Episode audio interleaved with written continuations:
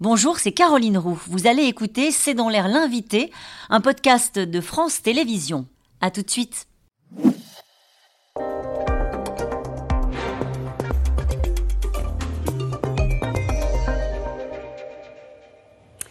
Bonsoir à toutes et à tous, bienvenue dans C'est dans l'air. Mon invité ce soir est Jean-François Colossimo. Bonsoir. Bonsoir. Euh, Vous êtes historien des religions, vous êtes éditeur. Nous allons revenir ensemble, si vous le voulez bien, euh, sur des images du Dalai Lama qui ont choqué le monde entier et jettent une lumière, on va dire, assez crue sur certaines dérives euh, du bouddhisme qui bénéficient en Occident, on y reviendra, d'une plutôt bonne image. Regardons déjà cette scène que vous allez voir. Elle se déroule lors de ce qu'on appelle une audience du Dalai Lama.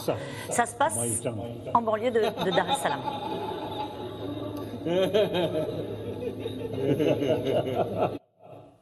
Alors voilà, j'ai un peu mangé sur le, le- le début. Euh, cette scène évidemment très désagréable. On entend le Dalai Lama dire à un petit garçon suce ma langue. Ouais, bien sûr.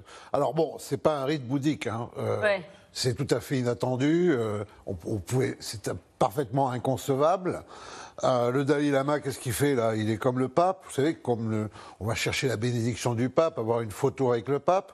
Donc euh, lui qui vit à Dharamsala, sur les contreforts de l'Himalaya, puisque le Tibet est occupé par la Chine et qu'il a fui le Tibet, là il est entouré de sa cour. C'est son palais, et donc il reçoit les gens qui viennent se présenter à lui pour recevoir une bénédiction du Bouddha vivant qu'il est. Et il arrive cet incident. Et alors, il a dû présenter cette, vidéo qu'on a vue à l'instant, a fait le tour du monde, ça a choqué énormément. Il a dû s'excuser. Et alors, la façon qu'il a de s'excuser, je voudrais avoir votre réaction là-dessus. Sa sainteté taquine souvent les personnes qu'elle rencontre de manière innocente et ludique, même en public et devant les caméras. Il regrette cet incident. Mais euh, je suis désolé de le dire parce que, évidemment, beaucoup de gens sont attachés à cette figure, mais euh, sa sainteté, en l'occurrence, euh, se conduit quand même d'une manière à la fois inconcevable, inconvenante, et puis. ça nous ramène à un problème qui est général, qui ne touche pas que le catholicisme, le christianisme, qui existe dans les monastères orthodoxes en Grèce, en Russie, qui existe dans les écoles talmudiques en Israël, qui existe dans les lamaseries tibétaines et dans les monastères bouddhistes c'est l'abus sexuel sur les enfants. Et ça, c'est malheureusement un phénomène mondial et partagé par toutes les religions. Alors évidemment, cette image, elle tranche avec la légende du bouddhisme en ça. Europe. C'est ça qui choque. Et alors d'ailleurs, il a dû présenter ses excuses. Je le disais, c'est pas la première fois qu'il fait des sorties de route. On va les appeler comme ça le Dalai Lama. Il avait déjà été critiqué pour des propos, pour le coup, très sexistes. Il avait dit son penchant pour les femmes séduisantes. Et il a dit, bah, si je devais être rem- remplacé par une femme, il faudra que ce soit une femme très, très séduisante. Ça, c'est quoi? C'est euh, les dérives Ah. d'un vieux monsieur. Il est hors Non, sol. euh, on ne peut pas dire simplement sénile, parce que dans sa jeunesse, il était guère mieux. euh, de, de ce point de vue-là, dans sa jeunesse, il condamnait, comme à, à- ferait à peu près tout chef religieux de sa génération, il condamnait férocement l'homosexualité, plus que fermement. Et puis d'un coup, il s'est rendu compte, parce que cet homme est à la fois un chef religieux, chef du Oui. tibétain, mais un chef politique. Et ça, on va y revenir. Il est tenu à une forme de, de chasteté. euh, Ouais, comme, totalement, c'est un moine. C'est un moine. mais- Donc euh, célibat et chasteté. Oui. Mais euh, il est tout à fait capable, lorsque sa communication n'est plus organisée autour de la cause du Tibet, qui est une belle cause, l'indépendance du Tibet, la liberté des Tibétains souffrent. Mais qu'est-ce qui se passe? Mais il fait des sorties de route. Alors il y a cela. Sur l'homosexualité, il a fini par s'excuser aussi. Ouais. Pour ne- parce que ça a vraiment touché de plein cœur son image. Et puis sur les migrants, en 2018, il est en Suède. Qu'est-ce qu'il dit? L'Europe appartient aux Européens. Il faut mettre Ah ouais. les migrants dehors. Donc on voit qu'on découvre un personnage qui est Très conservateur, décalage, enfin, très conservateur, oui. ultra conservateur, Ouais. ultra conservateur, mais dont on a fabriqué une icône qui pour servir la cause. Une icône, dites-vous. Euh, plus grave, je voudrais vous montrer une séquence qui est issue d'un documentaire passionnant, euh, qui est donc, ça s'appelle, je ne sais plus d'ailleurs le titre, je crois, la loi bouddhisme, la loi du silence, pardon. Il est disponible en replay euh, sur Arte TV. Je vous invite à le regarder. Vous, vous l'avez vu sans doute. Avec cette scène, ça se passe en 1993. Il y a une vingtaine d'enseignants bouddhistes, tous occidentaux, qui ont expliqué euh, au Dalai Lama qu'ils avaient des problèmes graves avec certains enseignants, avec certains maîtres. Ils alertent donc sur des dérives sexuelles. La scène est filmée. Regardez. From March 16th to 19th, 1993, a meeting was held at Dharamsala between His Holiness the Dalai Lama and a group of 20 Western Dharma teachers. J'ai été chargé d'écrire le texte de cette lettre. Et je l'ai lu au Dalai Lama. In recent years, several Asian and Western teachers have been involved in scandals concerning sexual misconduct with their students. Students should be warned against the dangers of falling prey to charisma, exalted titles, exoticism.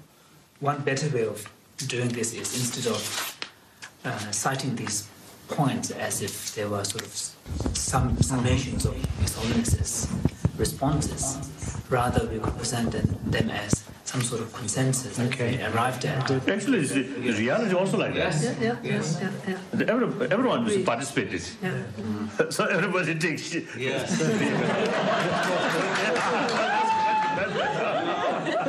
Less. Elle est dérangeante cette scène. Hein. Elle est dérangeante. Euh, en fait, là, on est dans ces années où les scandales commencent à percer parce que, encore une fois, le bouddhisme tibétain, c'est une religion. C'est très religieux d'ailleurs. Il y a un pape, le Dalai Lama. Il y a des dogmes, il y a des rites, il y a de l'obéissance, il y a véritablement un clergé. Donc ça ressemble le plus, le bouddhisme qui ressemble le plus, je dirais vraiment à une église. D'accord. hein? Et c'est une théocratie, le Tibet. Bon, ça c'est respectable. On peut en discuter, c'est comme toutes les religions, respectable, critiquable. Mais on nous a vendu une gadgetisation du bouddhisme tibétain, et ce bouddhisme tibétain qui représente 2% des bouddhistes dans le monde, ils sont 6 millions, et il y a 500 millions de bouddhistes, est devenu un truc énorme en Occident, le symbole du bien-être, de la méditation, de la coolitude, pas de culpabilité, tout va bien. Et c'est ce que vendent, par exemple, beaucoup de centres de bouddhisme tibétain. Il y en a plusieurs centaines en Europe. Du coup, avec des dérives qui sont racontées déjà à l'époque, avec des antennes du, bouddhiste qui sont, du bouddhisme qui sont installées en Occident et des dérives euh, de ces maîtres bouddhistes. Et, et dont l'un des plus importants d'entre eux, à, à Sogyal Rinpoche. Alors Rinpoche, ça veut dire le précieux. On traduirait ça par éminence, suréminence. C'est un, un- un compagnon de route du Dalai Lama. Ils ont, c'est un ami, dira-t-il, le Dalai Lama. Avant de dire, aujourd'hui il est en C'est lui l'auteur de ce best-seller international, le livre, de, euh, tibétain la vie de la mort. Qu'est-ce qu'il fait? En 1994, des femmes commencent à se plaindre d'abus. Il ne va être mis de côté qu'en 2017. Et entre-temps, les scandales vont s'accumuler parce que non seulement il est violent et violeur, mais il détourne de l'argent et euh, contrairement à ce qu'on pourrait croire, sa principale activité, ce n'est pas de regarder, ce n'est pas la méditation qui le mènerait au nirvana, c'est de regarder des productions hollywoodiennes. Pour revenir à cette séquence, euh, et qui fait suite à ce que vous êtes en train d'expliquer, cette fameuse lettre a été euh, est re- repartie à l'envoyeur et la signature du Dalai Lama a été évidemment euh, effacée. Donc cette initiative n'aura servi à rien, donnant le sentiment que tout ça a été au final toléré, euh, si ce n'est couvert par le Dalai Lama. Vous l'avez dit rapidement, c'est vrai qu'il y a, il y a deux aspects du Dalai Lama. Il y a cet aspect spirituel et puis, enfin, voilà, qu'on vient d'évoquer, et puis il y a cet aspect politique. C'est un homme politique, une personnalité aujourd'hui qui porte un projet politique, un chef d'État. On va le voir, il a rencontré l'ensemble des, des- des grands de ce monde euh, parce qu'il porte un projet politique aussi. Parce que c'est un théocrate, un théocrate. Il est le Bouddha vivant réincarné qui règne sur le Tibet. Mais c'est le 14e Dalai Lama. Ça veut dire que cette institution, elle est très récente. Le pape de Rome, c'est le 280 pape- Oui. 80e. Là, le 14e, c'est une institution du XVIIe siècle. C'est un phénomène récent. Et cette institution pourrait disparaître dans un Tibet démocratique. On peut peut-être raconter pourquoi il incarne euh, au fond euh, la résistance à l'oppression chinoise.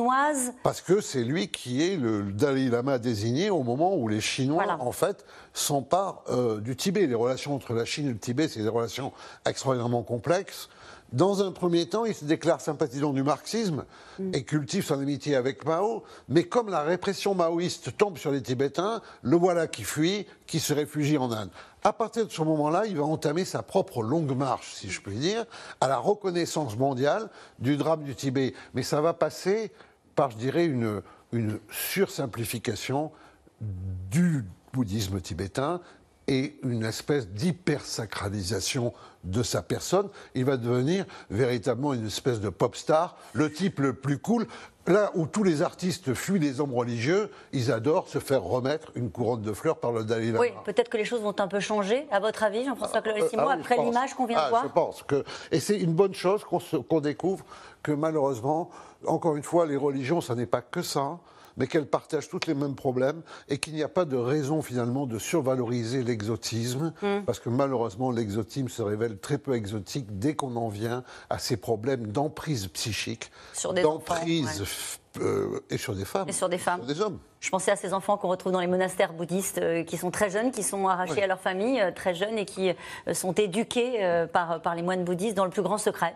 Oui, et puis en même temps, c'est la structure sociale, vous voyez Ouais. C'est ça qu'il faut comprendre. Maintenant, on est peut-être à l'heure où on connaît le dernier Dalai Lama, parce que cette institution, encore une fois, n'a pas beaucoup d'avenir. Merci beaucoup d'avoir été mon invité. Je rappelle votre livre, La crucifixion de l'Ukraine, 1000 ans de guerre de religion en Europe chez Albin Michel. On se retrouve dans un instant avec les experts de C'est dans l'air. Nous allons évoquer le retour d'Adrien Quatennens et de Dominique Strauss-Kahn. À tout de suite. Merci d'avoir écouté C'est dans l'air. Comme vous le savez, vous pouvez désormais écouter l'intégrale, mais aussi l'invité ou vos questions à nos experts. Tous ces podcasts sont disponibles gratuitement sur toutes les plateformes de streaming audio. Et pour le replay vidéo, c'est sur France.tv, bien évidemment. À bientôt.